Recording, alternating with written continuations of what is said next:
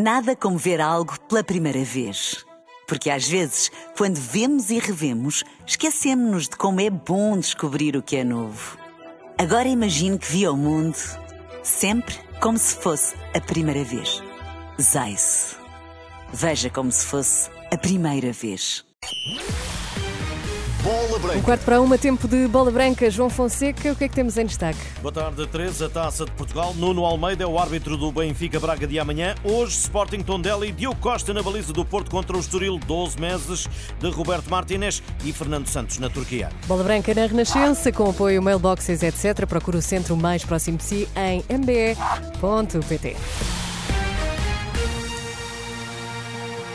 Boa tarde. Nuno Almeida é o árbitro do Benfica Braga, jogo de maior cartaz da quinta eliminatória da Taça de Portugal. O juiz Algarveu volta a apitar um embate entre ambos depois da final ganha no Jamor pelos Minhotos na época 2021. Será a quinta vez que Nuno Almeida apita um jogo entre Águias e Guerreiros. Nos anteriores, três vitórias para o Benfica, uma para o Braga. O Conselho de Arbitragem nomeou ainda André Narciso como vídeo-árbitro. O desafio é amanhã na luz. Roger Schmidt fala no Seixal daqui a pouco, à uma da tarde.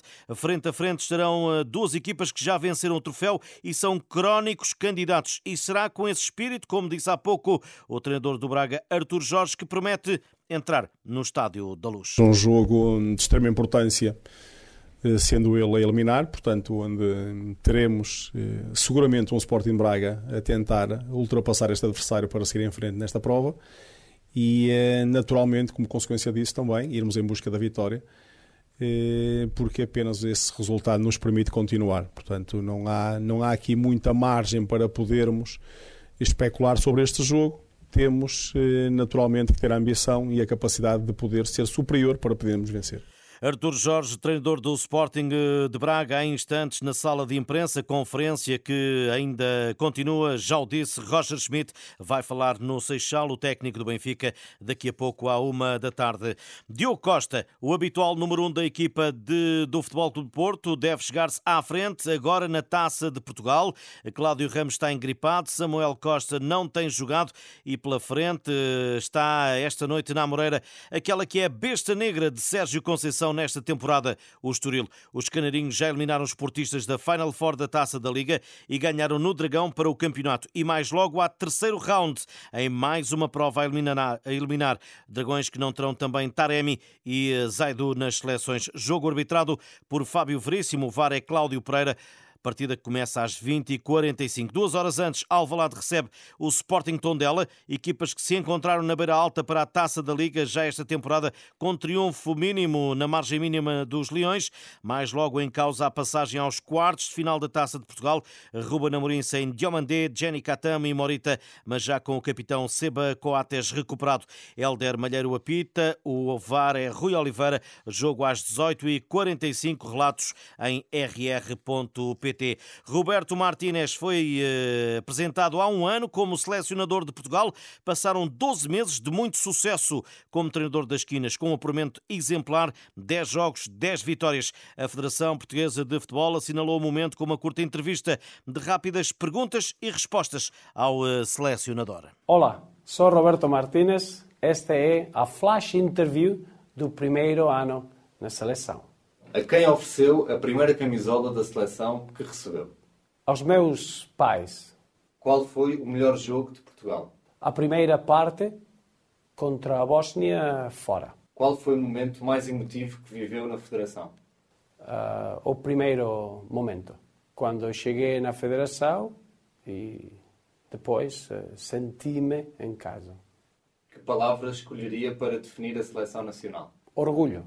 E uma palavra para definir os adeptos. Paixão.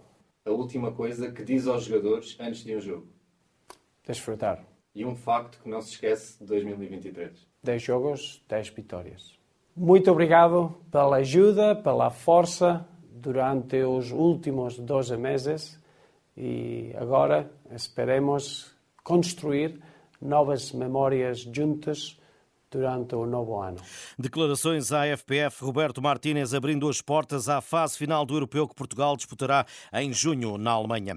E Fernando Santos foi apresentado esta manhã no Besiktas. O treinador português volta a comandar um clube que já não sucedia desde o PAOK em 2009-2010 e depois de ter deixado o cargo de selecionador da Polónia. Na conferência de apresentação, o técnico deu conta das muitas chamadas que recebeu e uma delas que lança a curiosidade entre os adeptos do emblema de Istambul que anseiam pelo regresso do português Ricardo Quaresma. Os primeiros a, telefonarem-me foram Pepe e Ricardo Quaresma.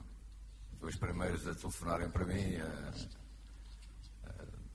a dar-nos parabéns, a dizer que eu venho para um clube enorme, a falarem-me da sua experiência e do quanto o Besquitas nos marcou. Os jogadores, com o Simão Sabrosa também, que todos foram meus jogadores e, portanto, tenho uma relação muito forte com eles. E Fernando Santos que prefere apontar, em vez de falar de reforços, de um caminho ao invés de alimentar especulações. Para ganhar há uma coisa que é fundamental, que é lutar. É, dar, é darmos tudo pelo, pela nossa equipa, é darmos tudo em campo. Isso, isso é, um, é uma coisa que temos que fazer, porque se não fizermos isso podemos ir buscar todos os jogadores. Mas se não tivermos essa paixão dentro do campo, se não quisermos lutar pelo Pesquita, se não quisermos morrer em campo, por este clube não vai funcionar.